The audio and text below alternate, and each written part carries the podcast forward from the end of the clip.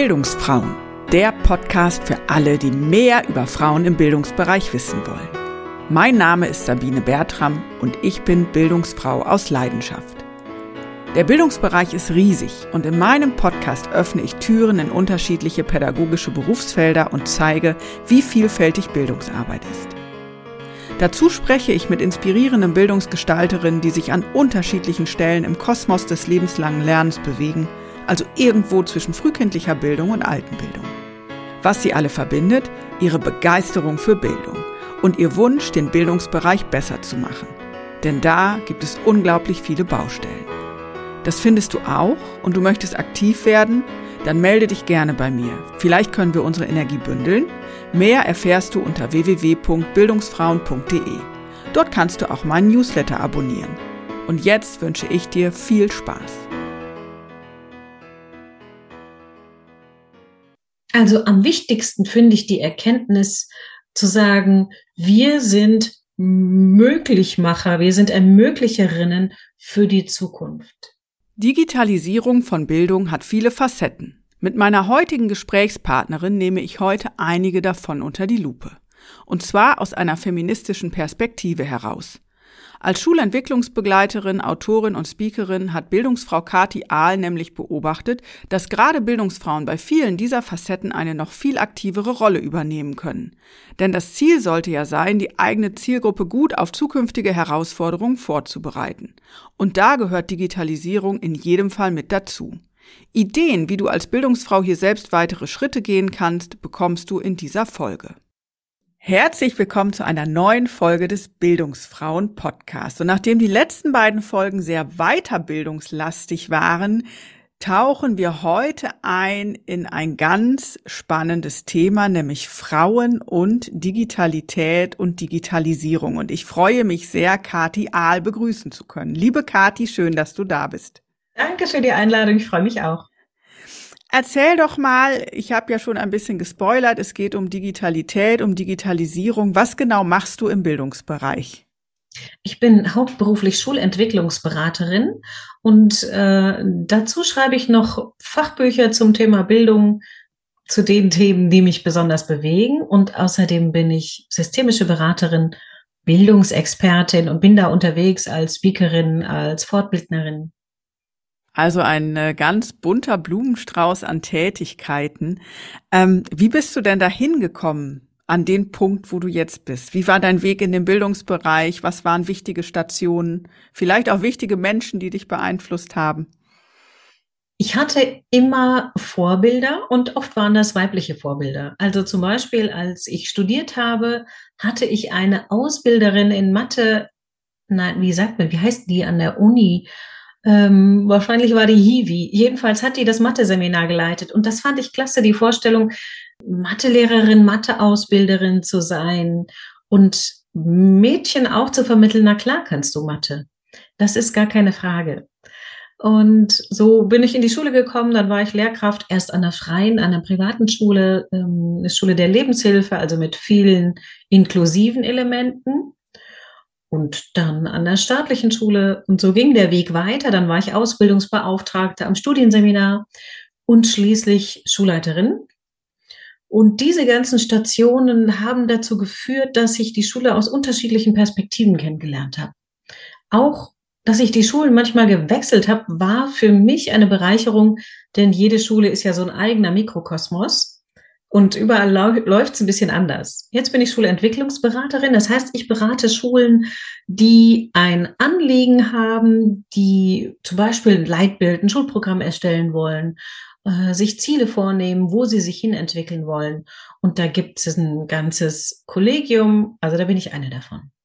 Und was hat dich damals bewogen, überhaupt äh, Pädagogik und auf Lehramt zu studieren? Gab es da auch schon eine Vorgeschichte oder Auslöser? Ich wollte es natürlich besser machen, wie so viele im Bildungsbereich. Also was mich bewegt hat, war tatsächlich die Frage, wie könnte ich Kinder und Jugendliche unterstützen, dass sie sich gut entwickeln können und dass es denen auch in der Schule gut geht. Denn ich habe mich teilweise sehr gelangweilt in der Schule. Ich fand das teilweise sehr ungerecht.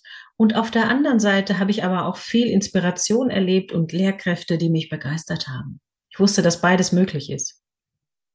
Ja, spannend finde ich deinen Satz. Ich wollte es besser machen, weil du ja jetzt auch als äh, Schulentwicklungsberaterin natürlich nochmal einen ganz anderen Hebel ansetzt und auch, ich sage jetzt mal, Kolleginnen und Kollegen von dir hilfst, es vielleicht besser zu machen. Wie genau arbeitest du denn da an der Stelle?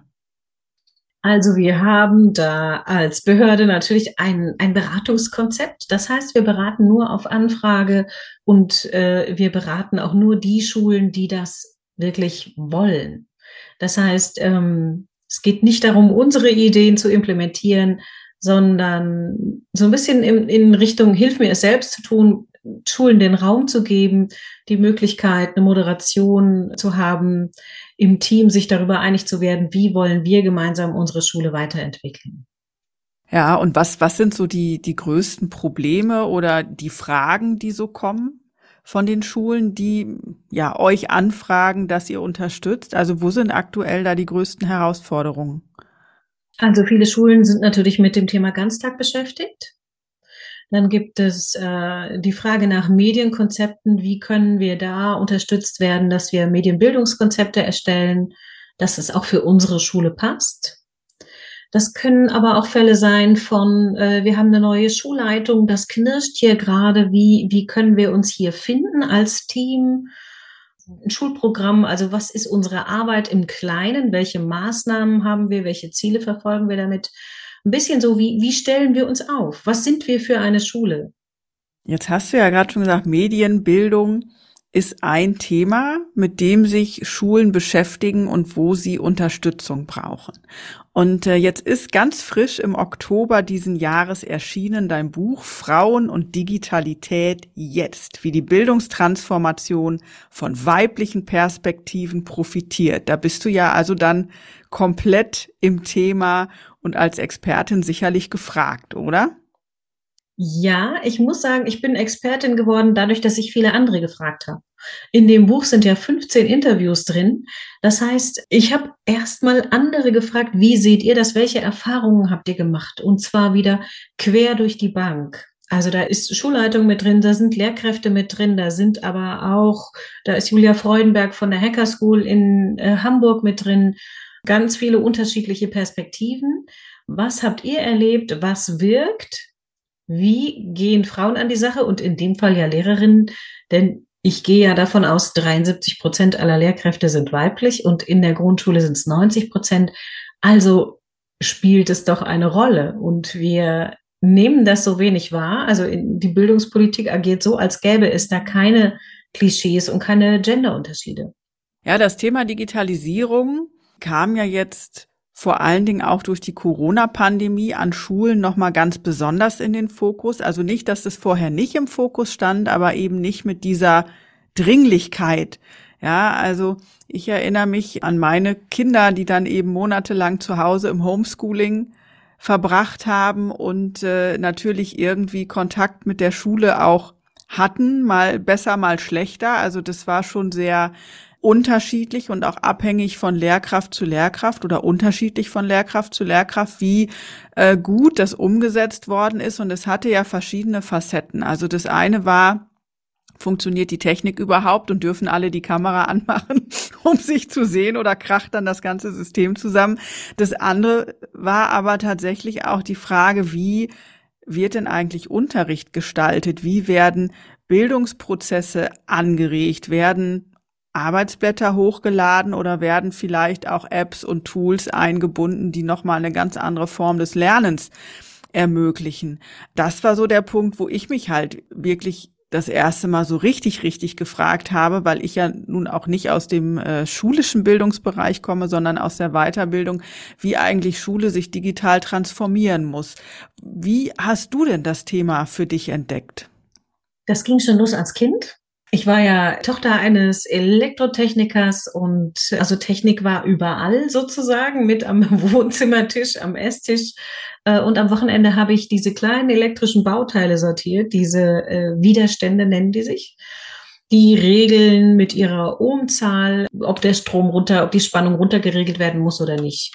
Für das Gerät, was danach folgt, weil die nicht alle die gleiche Spannung vertragen. Und diese Ohmsche Zahl, diesen Widerstand, den diese Teile haben, der ist mit so einem Farbcode auf dem Rücken markiert. Also da gibt es Gold, da gibt es Orange, da gibt es Braun und jede Farbe, jeder Farbring bedeutet etwas anderes, eine andere Ohmzahl. Man muss sie dann zusammenrechnen.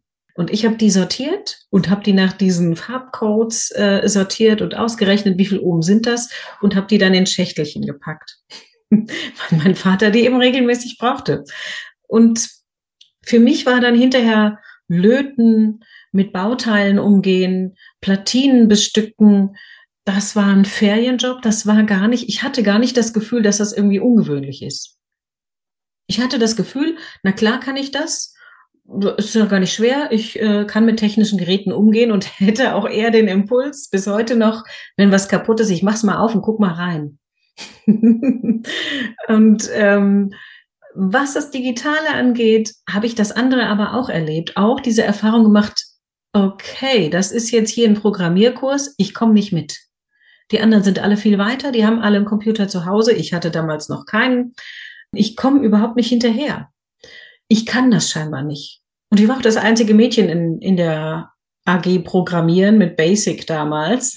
Programmiersprache ist uralt aus heutiger Sicht. Also ich habe beides erlebt. Einmal so diese, dieses Selbstkonzept, klar, ist Technik, kann ich, weiß ich, kann ich mit umgehen.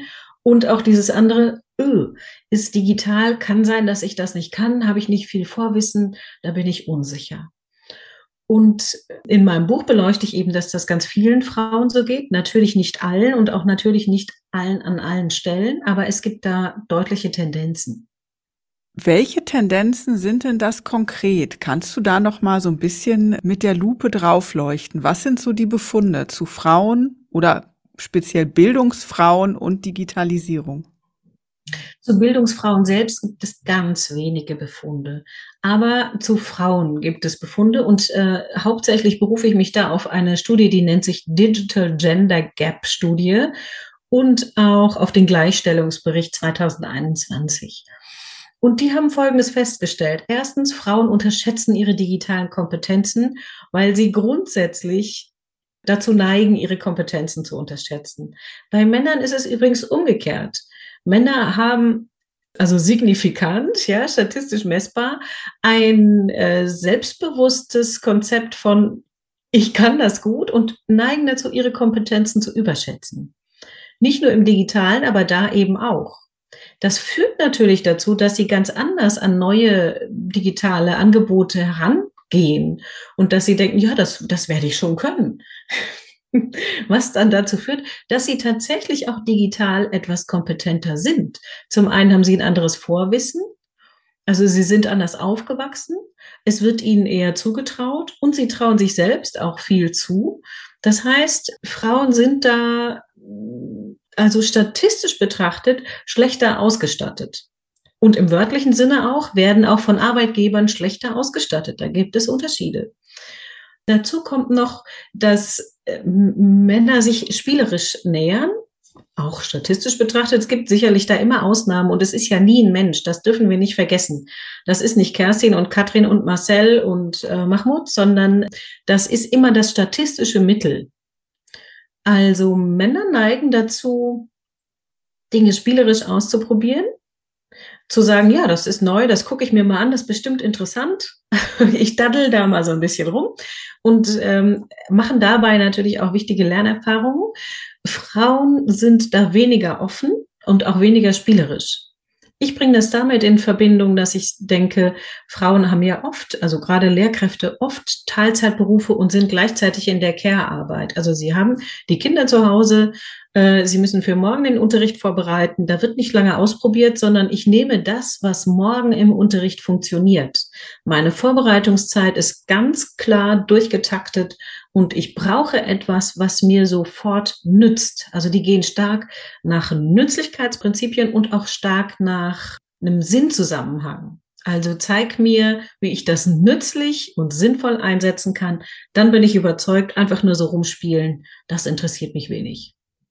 Wobei ich glaube ich an der Stelle auch nochmal so das Thema Berufswahl und auch Sozialisierung in ja Kindheit und Jugend so ein bisschen mit äh, sozusagen aufs Tablett heben will. Also mir geht es sozusagen ähnlich wie dir. Ja, mein Vater hatte ein Autohaus früher mit Autowerkstatt. Wir wohnten direkt daneben und ich hatte auch meinen eigenen Blaumann und ich war regelmäßig in der Werkstatt und äh, habe Tankstellendienst gemacht und äh, mit Kunden Kontakt gehabt, aber habe eben auch einfach viel beobachtet. Ich meine, ich habe nicht selber Autos repariert, das wäre jetzt vermessen, ne? aber ich war schon immer neugierig, habe geguckt, gemacht, getan, habe unterstützt, habe in den Ferien auch gearbeitet, da mein erstes Geld verdient, Autos gewaschen und irgendwie alles Mögliche sortiert und gemacht und hatte dadurch auch einen recht einfachen Zugang zur Technik und habe selber auch lange geschwankt, mache ich jetzt Pädagogik weil ich einfach gerne und auch gut mit Menschen zusammenarbeite oder mache ich was Technisches, weil das schon auch irgendwie spannend ist. Und bei mir hat dann doch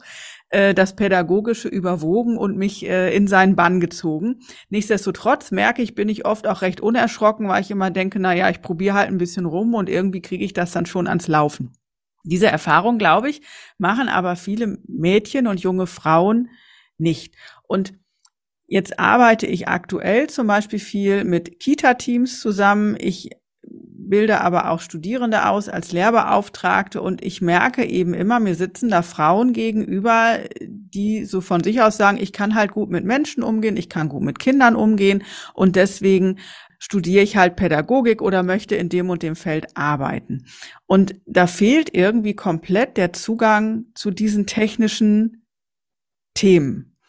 Und ich, ich glaube tatsächlich, ne, dass das sozusagen das, was du gerade beschrieben hast, dieses in Teilzeit zu arbeiten, Kinder zu haben und irgendwie diese Doppelbelastung zu haben und dann muss es morgen irgendwie funktionieren, dass das sozusagen nur ein Grund ist und dass ein weiterer Grund einfach ist, diese wirklich von Kindesbeinen an eher, ja, Abwehr oder Scheu vor diesen technischen Sachen und auf der anderen Seite eben vielleicht auch ein, dass einem das auch von außen überhaupt nicht zugetraut wird oder zugetragen wird. Und da sind wir ja ganz schnell auch bei Rollenklischees, bei äh, Rosa und Blau, ne, also Jungs, die mehr Blau und Autos und äh, Bauarbeiter sozusagen verfolgen, Mädchen, die äh, eher auf Puppen hauswirtschaftliche Themen, äh, Spielgeräte reduziert werden. Würdest du auch sagen, dass das da reinspielt oder also ne, dass sozusagen die Gründe noch mal weiter tiefer liegen?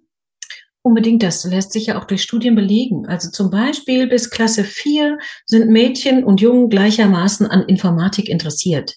Dann gibt es Studien, die sagen, ab Klasse 5, 6 fängt das an, dass die Mädchen das Interesse verlieren und wenn man dann guckt, welche Leistungsgruppen es gibt, da sind dann irgendwann nur noch 16 Prozent Mädchen dabei.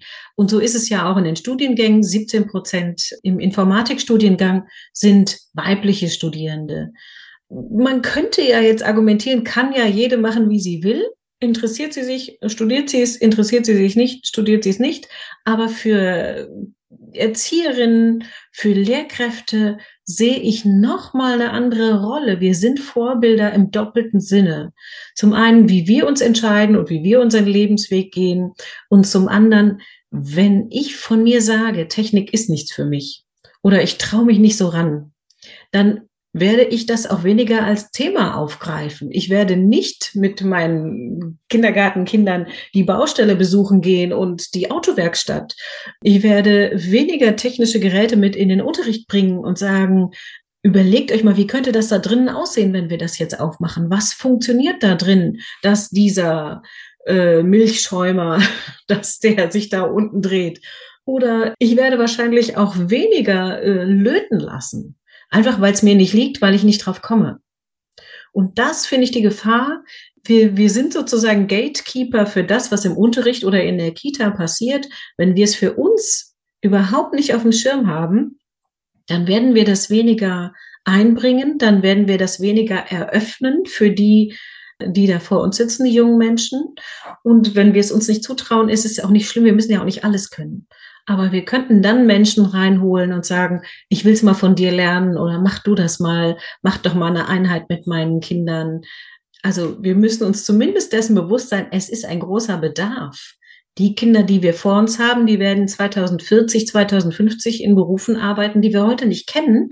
Für die brauchen sie andere Kompetenzen. Da reicht nicht mehr das, was wir früher mal gelernt haben.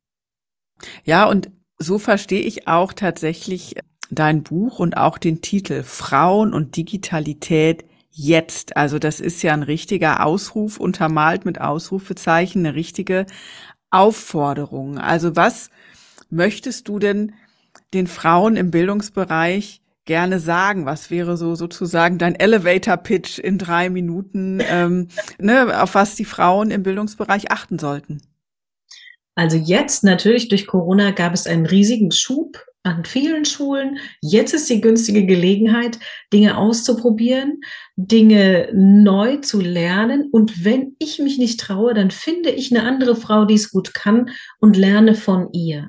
Ich möchte gleichzeitig sagen, ich fühle mit dir, ich kann nicht so gut verstehen und ich weiß, wie es für dich einfacher geht. Also zum Beispiel, lerne von anderen Frauen, lerne auch von Männern, die gut erklären können. Manche erklären es ein bisschen so in Nerdsprache, das hilft wenig, aber manche sind auch sehr unprätentiös und machen das ganz niedrigschwellig. Habe ich beides erlebt. Dann brauchen wir einen guten Sinnzusammenhang und das müssen die Leitungen wissen. Also die müssen wissen, mein weibliches Kollegium ist viel eher zu motivieren, wenn ich sage, wie können wir uns zum Beispiel die Inklusion mit digitalen Mitteln besser erschließen, wie können wir da mehr Angebote machen. Das ist viel überzeugender.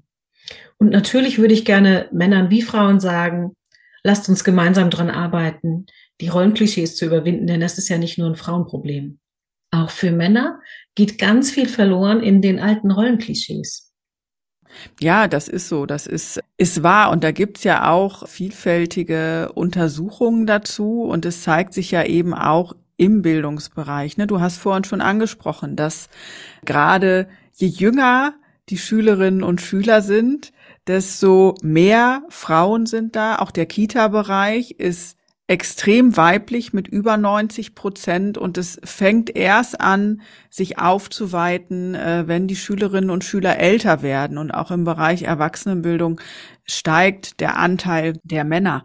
Ja, und äh, da ist wirklich eine Menge zu tun, Männern auch äh, wiederum Care-Arbeit zuzutrauen, dass sie auch sagen, ich mache das gerne, ich kann das gut ich mag da auch äh, bleiben. Ne? Zum Thema der Berufswahl kann ich auch noch einmal empfehlen, meine Bildungsfrauen-Podcast-Folge mit äh, Ruth Müntinger, wo es eben um geschlechtsspezifische Berufswahl auch geht und auch um Hemmnisse, warum zum Beispiel der Verbleib in manchen Berufen eher schwieriger ist vor allen Dingen für Frauen in Männerberufen. Also da muss ich wirklich noch eine Menge tun.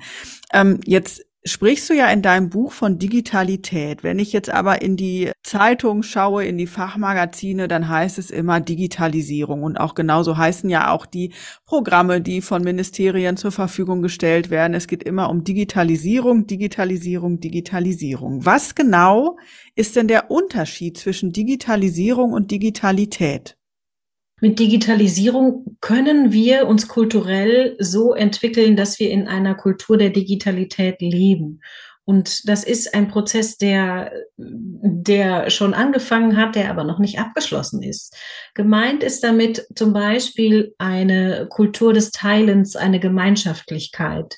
Digital kann ich Dinge ganz anders miteinander teilen. Ich mache mal ein Beispiel. Professor Elas, den habe ich in meinem zweiten Buch interviewt und der hat mir von einem Projekt erzählt, der war äh, Professor in, in den USA und hat da mit Studierenden gearbeitet an Fragestellungen, zu denen äh, Studierende Texte lesen mussten und die dann kommentieren und eigene Fragen entwickeln. Und sie haben gegenseitig auf die Fragen der anderen Studierenden Bezug nehmen müssen. Also alle mussten zu allem was kommentieren. Und was dann entstanden ist, ist wie so ein ja wie so ein Baum äh, der Fragestellungen und ein Diskurs und eine Diskussion online, die im echten Gespräch so gar nicht stattgefunden hätte. Also angenommen, du würdest jetzt einen Text lesen, zum Beispiel du liest mein Buch, du kommentierst das an einer Stelle. Online wäre das jetzt möglich, du könntest deinen Kommentar, habe ich auch erlebt in der Werkstatt und so weiter dann würde eine andere Frau deine Stelle vielleicht kommentieren oder dir eine Frage dazu stellen. Dann würde sich da ein Gesprächsfaden entwickeln und an einer anderen Stelle auch.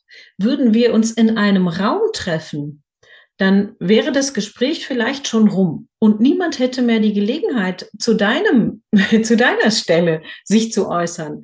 Also Gemeinschaftlichkeit ist eine Qualität, die überhaupt erst digital ganz anders aufgeht. Man sieht das an den Fridays for Future, an den MeToo-Bewegungen, Black Lives Matter, all das sind Dinge, die digital ganz anders möglich waren als ähm, in, im physischen Raum. Physischen Raum wären die so nicht entstanden. Dazu gehört auch der Begriff der Algorithmizität. Also ich habe mir das übrigens nicht ausgedacht, sondern das geht auf äh, Stalder zurück. Der hat 2016 ein Buch dazu geschrieben. Und der hat eben gesagt, es gibt die Gemeinschaftlichkeit, die Algorithmizität. Und jetzt fehlt mir leider der dritte Begriff. Jetzt würde ich am liebsten gerne mein Buch nachgucken. Gemeint ist damit, wir kommen in eine andere Kultur, in der es nicht mehr darum geht, ist es digital, ist es nicht digital, sondern wir arbeiten und vernetzen uns ganz anders. Und das können wir dann im physischen Raum ausweiten. Also stell dir mal vor, das Metaverse ist ja jetzt so ein bisschen der neue Hype. Ja, also wir können alles dann in einem virtuellen Raum erleben. Wenn ich im Metaverse zum Beispiel das Anne Frank Haus besuchen kann, weil ich physisch nicht reinkomme. Ich habe da schon mal in der Schlange gestanden, fünf Stunden und habe es dann irgendwann aufgegeben. Ich könnte ja aber virtuell das erleben, wie es dort ist. Oder ähm, da gibt es jetzt so eine Werbung, da steht dann Chirurgen und Chirurginnen in der Zukunft werden zukünftig im Metaverse üben, äh, wie sie wie sie operieren können, weil operieren kann man ja schlecht in der Praxis viel üben. Das muss man ja am besten schon können, wenn man es am Menschen macht.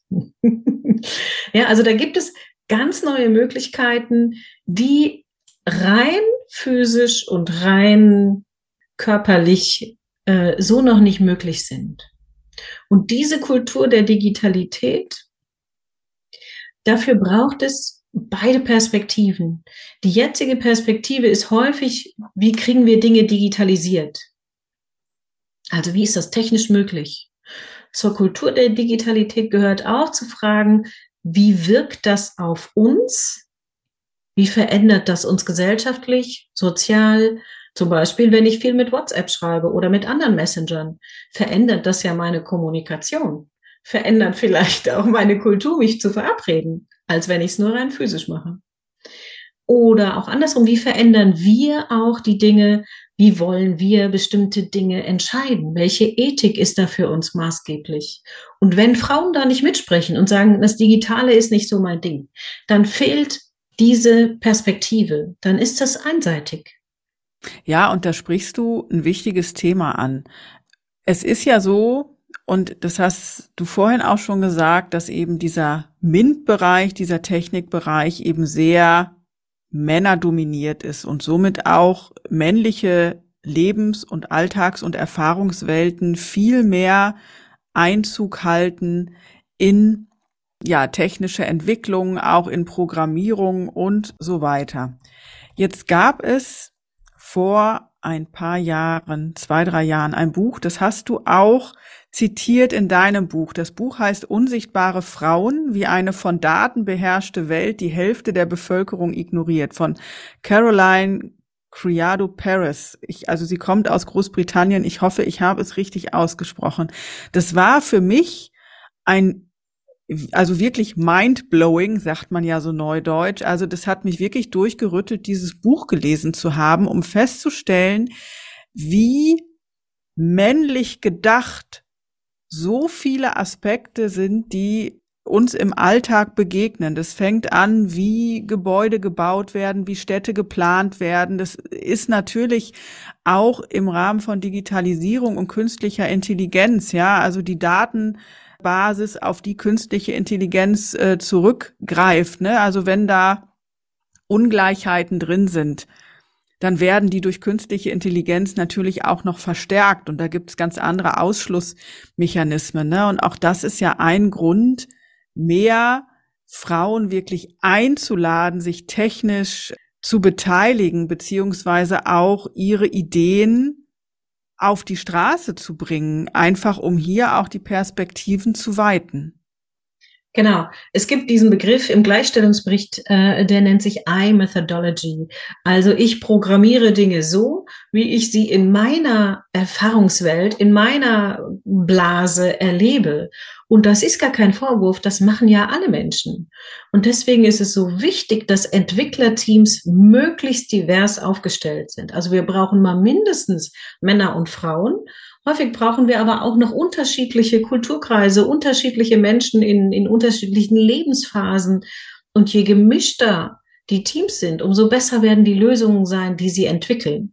Ein Beispiel von Frau Criado Perez ist auch, ähm, dass die Spracherkennung, ne, also wenn wir im Auto was eingeben oder Alexa fragen, dass sie vollkommen auf männliche Stimmen eingestellt ist. Die sind so programmiert, dass sie männliche Stimmen besser verstehen, weil natürlich die Entwickler, die Testpersonen in der Hauptsache Männer waren. Und äh, wenn es ein Problem gibt mit der Spracherkennung, wir irgendwas nutzen bei unserem Handy oder wie so eine Spracherkennungssoftware, dann raten die Entwickler ja, sie sollen ein bisschen tiefer sprechen, dann würde das Programm damit besser klarkommen. Das finde ich, äh, das finde ich so augenfällig, dieses Beispiel, zu sagen, nee, ihr müsst eure Entwicklung überarbeiten, nicht wir müssen tiefer sprechen. Ja, und ne, ähnlich ist es ja auch, glaube ich, im Bereich der Start-up-Szene und auch der Technologiefirmen, die Apps und Anwendungen für den Bildungsbereich zur Verfügung stellen und entwickeln. Ne? Auch die Szene ist ja sehr männerdominiert. Was macht das mit den Anwendungen, mit der Pädagogik? Hm, das bedeutet, dass es für die Kundschaft nicht so hundertprozentig ansprechend ist.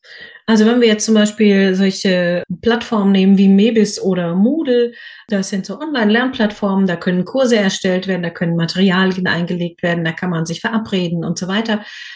Wenn man da reinschaut, ist es ein sehr formalistisches Konstrukt.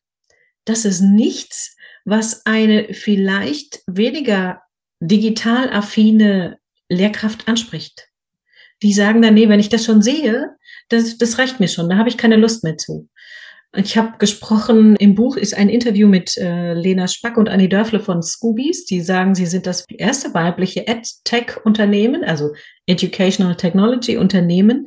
Und sie haben zusammen mit ganz fortschrittlichen Schulen eine Plattform entwickelt, die ganz einfach aufgebaut ist und wo Schulleitungen ihnen zurückmelden, ach, ist das schön, man sieht, dass Frauen das gemacht haben die also über die Grafik, über das Layout und über die, diese einfache Bedienbarkeit Frauen sehr entgegenkommen, die sonst sagen, ich traue mich vielleicht nicht ran.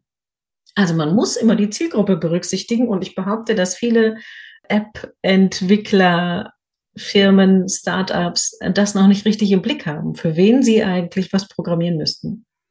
Ja, und dann stellt sich ja auch die Frage, ne, wie oft ist tatsächlich auch bildungswissenschaftlicher, pädagogischer Hintergrund gekoppelt mit der Technik, ne? Und also mit technischer Entwicklung. Das erschließt sich mir häufig auch nicht so ganz, also wie viel pädagogisches Know-how da wirklich auch reinfließt. Hast du da Studien dazu oder Zahlen oder, oder Nee, Eindrücke? da habe ich gar keine Studien dazu, aber ich kenne die Kritik. Und die Kritik gibt es in der Bildungsszene, dass äh, ähm, das argumentiert wird, viele wollen jetzt von dem großen Kuchen was ab, da werden jetzt viele Gelder bereitgestellt, da möchten viele Unternehmen mit rein. Aber nicht immer ist das pädagogisch der neueste Stand. Also manchmal sind das einfache Quizzes sowie Ankreuztests. Das ist pädagogisch äh, von vorgestern. So funktioniert Lernen nicht. Ja, und da braucht es eben auch dann echt äh, eine Kopplung, ne? Und auch viel mehr Verschränkung, um das Ganze ja auch dann nicht nur von den von den Lehrkräften auszusehen, sondern wirklich äh, von den Kindern, die lernen. Ja, wie lernen Kinder, was brauchen sie, wie sind da bestimmte Schritte? Also das muss ja alles berücksichtigt werden. Ne? Also ich könnte mir ja vorstellen, dass an dem Punkt, wo wir jetzt in unserem Gespräch stehen, einige Bildungsfrauen auch sagen, so, pff, das sind aber dicke Bretter. Und eigentlich ist, ne, ist das fernab von dem, wie, wie ich mir meine Arbeit vielleicht auch jemals vorgestellt habe als Lehrkraft. Was würdest du so einer Frau erwidern oder wie würdest du versuchen, ihren Widerstand bei dem Thema äh, zu verkleinern und sie mehr ins Boot zu holen? Was könnten auch konkrete Schritte sein, die sie vielleicht als erstes geht? Also am wichtigsten finde ich die Erkenntnis zu sagen, wir sind Möglichmacher, wir sind Ermöglicherinnen für die Zukunft. Das heißt, all das, was wir positiv bewerten, das geben wir den jungen Menschen anders mit.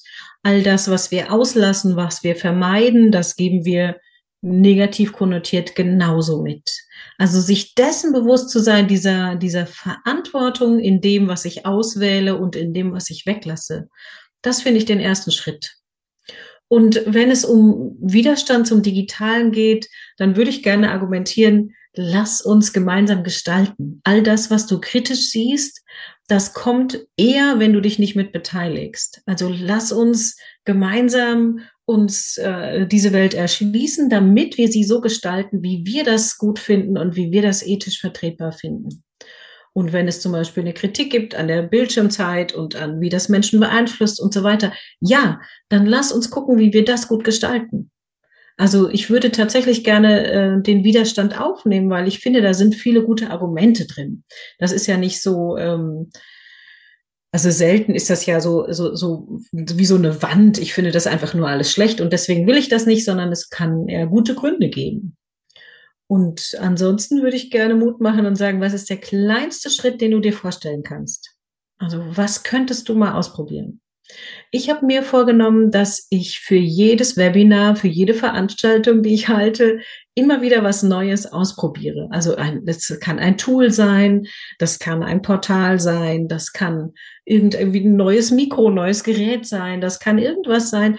Ich nehme mir vor, mich dieser Unsicherheit auszusetzen ich kann das nicht genau, ich weiß nicht genau, ob das heute alles funktioniert und genau das halte ich jetzt aus. Das ist sozusagen meine Lernkurve.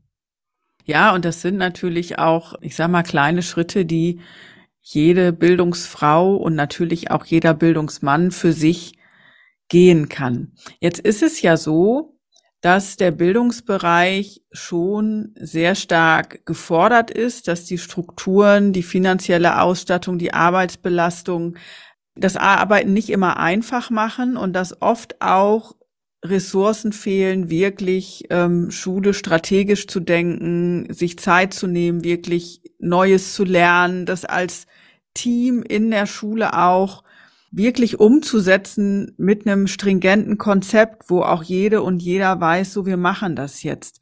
Und ähm, in deiner Arbeit als Schulentwicklungsberaterin bist du doch sicherlich auch mit solchen Fragestellungen konfrontiert. Also angenommen, ich bin jetzt eine Schulleiterin, ich ne, ruf bei dir an, liebe Kati oder liebe Frau Ahl, ich würde das ja, glaube ich, dann höflicher machen mit Sie und so erstmal.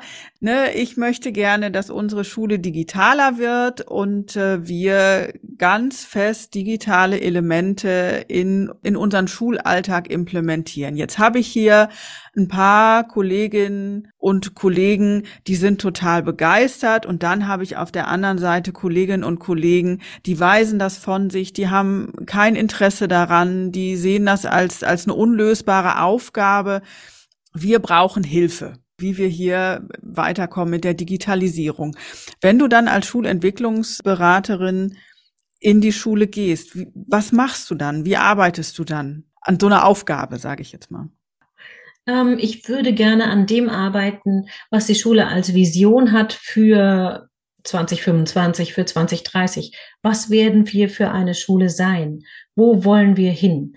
Das heißt, ich würde nicht gerne anfangen mit äh, digitalen Vorgaben, sondern mit dem, was sie sich erträumen und erhoffen. Und da gehört dann auch mit rein, wie machen wir die Kinder fit für die Zukunft?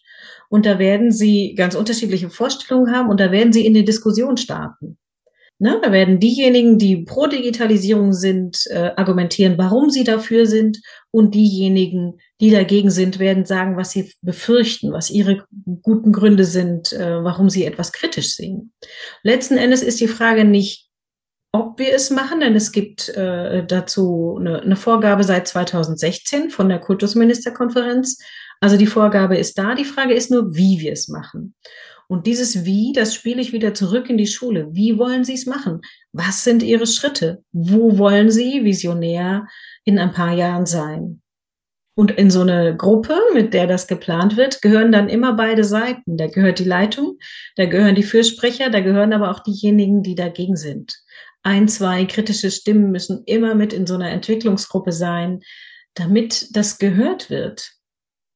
Ja, weil die Bedenken brauchen natürlich auch einen Raum, ne? Und nur wenn die Bedenken wirklich auf dem Tisch liegen, können ja alle gemeinsam auch überlegen, was können wir tun, um diese Bedenken auszuräumen oder kleiner zu machen oder zu versuchen, das mit einzubinden. Ne? Also wenn man nur die Begeisterten an einem Tisch hat, gehen ja solche Fragestellungen und Sorgen und Ängste auch oft unter.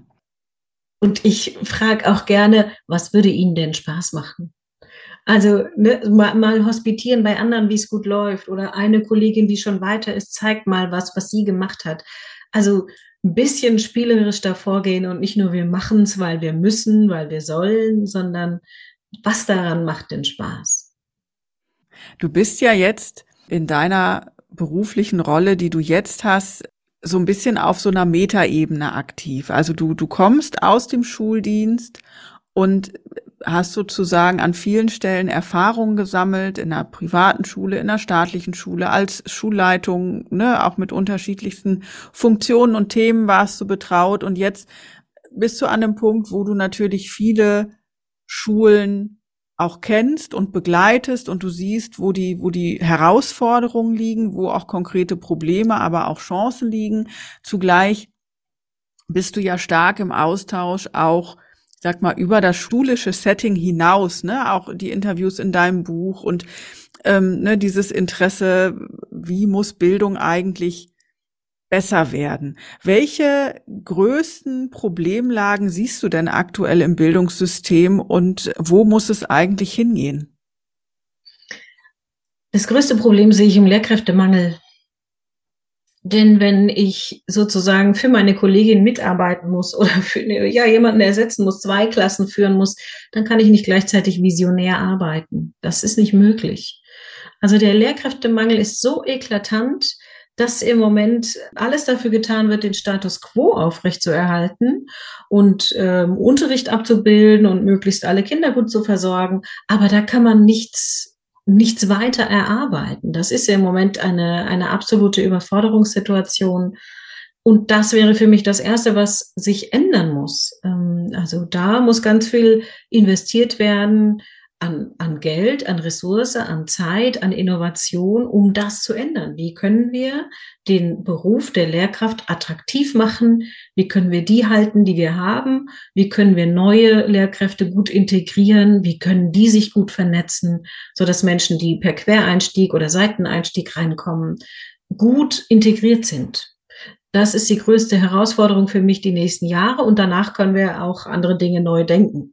Also dann stelle ich mir vor, dass eine Schule sich tatsächlich öffnet für das Quartier, in dem sie steht, für die Menschen, die sonst noch Interesse haben, äh, Bildung mitzugestalten und äh, für eine andere Art des Lernens. Also es gibt diesen OECD Lernkompass 2030, der sagt, das höchste Ziel ist Well-Being, also gut, äh, gut für den Planeten sorgen, gut für die Menschen sorgen, gut für mich selbst sorgen. Und das ist ja ein ganz anderer Fokus als der, den wir die letzten Jahre erlebt haben. Ja, definitiv. Was hat dich denn eigentlich damals bewogen, als Schulleiterin aufzuhören und nochmal die Perspektive zu wechseln und auf eher so eine Metaebene zu gehen? Also ein Stück war, dass ich unglücklich war als Schulleiterin. Ich hatte das Gefühl, unter den Umständen, unter denen ich gearbeitet habe, komme ich der Vision nicht näher oder nicht noch näher, als wir, äh, als wir damals waren an der Schule. Und auf der anderen Seite hat mich gereizt, zumindest die Erfahrungen, die ich gemacht habe, zu teilen. Ich habe damals ja auch schon äh, Bücher geschrieben und war so ein bisschen beflügelt von neuen Ideen und die wollte ich gerne ausprobieren. Ich habe dann eine Design Thinking Ausbildung gemacht. Ich habe eine Ausbildung zur systemischen Beraterin gemacht und hatte das Gefühl, ah, ich würde gerne andere unterstützen. Weil ich meine, das, das ist ja spannend. Das ist was, was ich auch beobachte, also dieses Schulsystem ist in sich sehr starr und fest und zugleich gibt es im Außen unheimlich viele Initiativen, Bewegungen. Also es gibt auch Lehrkräfte im Feld und auch Schulleitungen im Feld, die sehr innovativ sind, die wirklich was bewegen wollen, die aber manchmal auch, und das ist so meine externe Wahrnehmung, zerrieben werden zwischen diesem starren System, was wie so eine Mauer da irgendwie steht oder wie so ein dickes Mühlrad und alle Bemühungen werden dann irgendwie zu äh, Staub zermahlen oder kommen gar nicht so richtig durch. Und das heißt, dann auch, dass Lehrkräfte, Schulleitungen, die eigentlich sehr visionär sind und engagiert sind, natürlich auch zu einem Zeitpunkt aussteigen, wo sie eigentlich im System wirklich noch viel bewegen und verändern könnten, weil sie frustriert sind oder sie werden krank, weil das einfach, äh, weil sie sozusagen ihre Vision nicht übereinkriegen mit diesem System und sich so aufreiben, dass das einfach ja ihre Gesundheit darunter leidet. Also ich ne, finde finde das irgendwie höchst dramatisch sogar eigentlich, weil ähm, eigentlich ist ja so viel Erneuerungsbedarf da. Ne? Also hast du eine Idee, warum sich das System so sperrt? Da gäbe es jetzt viele Antworten drauf. Eine Option, die ich sehe, ein, eine Ursache, die ich sehe, ist natürlich, dass dieser Föderalismus es auch schwieriger macht. Also jedes Bundesland entscheidet über die eigene Bildungspolitik. Und bei uns ist es so, dass die Bundesländer leider nicht so sehr stark kooperieren, wie es sein könnte. Also in Kanada in der Bildungspolitik kooperieren die Bundesländer sehr viel stärker.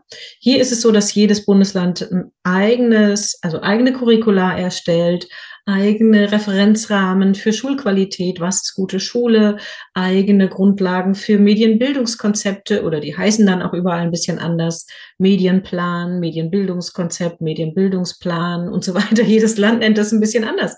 Also jedes Bundesland kocht so ein bisschen seine eigen, sein eigenes Süppchen. Das macht es nicht einfacher für Veränderungen.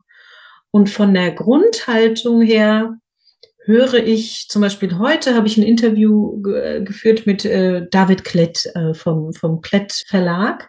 Und der sagte, er hat gerade ähm, in, in Holland ganz viel hospitiert und unternommen und stellt fest, dass die Schulen da eine viel größere Autonomie haben. Also Schulen können, kennen ihre Schule vor Ort gut und können für diese Schule viel mehr Entscheidungen treffen. Das ist hier nicht möglich. Das würde ein Vertrauen voraussetzen in die Menschen vor Ort, zu sagen, hier habt ihr die Ressourcen, hier habt ihr die Freiräume, bitte gestaltet eure Schule. Und wir kommen euch gerne besuchen und gucken uns das mal an. Das wäre eine andere Haltung gegenüber den Menschen, die in Schule arbeiten. Wie würde deine Schule denn aussehen? Was ich gerne ausprobieren würde, ist, wie, wie wäre es denn, wenn Lehrkräfte wirklich, wirklich zusammenarbeiten könnten, wenn die zum Beispiel Unterricht gemeinsam entwickeln, sich gemeinsam besuchen, wie machst du das, wie mache ich das, was war jetzt daran gut, was könnten wir da noch verbessern, ähm, wenn sie wirklich Zeit dafür hätten, also eine Schule ohne Mangel, eine Schule, in der man äh, die Dinge Schritt für Schritt tun kann. Ich glaube, das würde den Kindern sehr zugutekommen, weil die Lehrkräfte weniger belastet wären und damit weniger unter Stress und unter Spannung. Dann wäre es auch kein Problem, wenn ein Kind morgens äh, bedürftig in die Klasse kommt und mit irgendeiner Geschichte ankommt, äh, Frau Ahl, ich habe heute Morgen schon eine Zigarette geraucht. ja, dann hätten alle die Ressourcen darauf adäquat zu re reagieren und auf die Bedürfnisse einzugehen. Also eine Schule, in der tatsächlich man einen Gang zurückschalten könnte, in der die Dinge leicht und einfach gehen würden, ohne, ja, ohne so viel Druck. Und wie digital wäre deine Schule? Also sagen wir so, wie meine Schule wäre digital neugierig und offen für unterschiedlichste Experimente, für Ideen, die können von Lehrkräften kommen, von Schülern und Schülerinnen, von, von außen kommen. Und äh, da man ja weniger Druck hätte, könnte man ja Dinge auch mal ausprobieren. Und dann würde man merken, ah ja, das läuft gut, das finden wir gut, das macht Spaß, das bringt auch was. Und das machen wir nicht noch ein zweites Mal. Und ja. da müssten gar nicht alle alles können, sondern man könnte sich Menschen reinholen und sagen, ah, äh, für dieses Projekt da ähm, kenne ich die und die Person, die macht uns das, die zeigt uns das. Könntest du dir denn vorstellen, wenn es solche Rahmenbedingungen gäbe, wieder zurück in den Schuldienst zu gehen? Oder fühlst du dich sozusagen auf deiner, in, in deinem Blumenstrauß an, an äh, Aufgaben sehr wohl? Ich fühle mich sehr wohl und ich könnte mir trotzdem vorstellen, dass da noch mal was anderes kommt im Leben. und wenn du, wenn du zurückblickst auf deinen Bildungslebenslauf bislang, Würdest du denn deinem jüngeren Selbst empfehlen, auch im Bildungsbereich tätig zu werden? Wenn ja, warum? Und wenn nein, vielleicht, äh, warum vielleicht auch nicht? Unbedingt, würde ich unbedingt raten, würde sagen, dein Herz brennt dafür, mach das, geh dafür, ähm, mach das unbedingt. Du wirst ganz viel lernen und ganz viel Neues erleben. Das äh, ist das Richtige für dich, würde ich machen, ja. Ja, vielen Dank, liebe Kati, für das Gespräch, für die verschiedenen äh, Einblicke und äh, gerade auch den Fokus auf den Schwerpunkt Frauen und äh, Digitalität. Ich fand das sehr bereichernd und hoffe, dass äh, die ein oder andere Bildungsfrau im Außen neugieriger geworden ist und äh, sich einfach mal was traut und vielleicht auch deinen Tipp beherzigt bei jedem Vortrag, bei jedem ja, Kurs, bei jedem Angebot, einmal im Quartal, im Schuljahr, wie auch immer, einfach mal was Neues auszuprobieren und raus aus der Komfortzone zu gehen. Vielen Dank. So, liebe Bildungsfrauen, habt ihr auch so viele Impulse mitgenommen aus diesem Gespräch wie ich? Und konnte Bildungsfrau Kati Ahl euch ein wenig die Scheu vor dem Megathema Digitalisierung nehmen? Teilt gerne mit mir auf Social Media, was ihr als nächstes ausprobiert. Denn das Thema ist spannend und wird ganz sicher fester Bestandteil von Bildung bleiben. Und wieder gab es spannende weibliche Einblicke in den Bildungsbereich. Du willst mehr? Weitere Folgen findest du auf www.bildungsfrauen.de und natürlich überall, wo es Podcasts gibt. Dort kannst du auch gerne ein Like dalassen. Du willst nichts verpassen? Dann folge mir auf Instagram oder LinkedIn. Und ich freue mich auch, wenn du mir einen digitalen Kaffee spendierst für diese Folge. Die Links findest du in den Show Notes.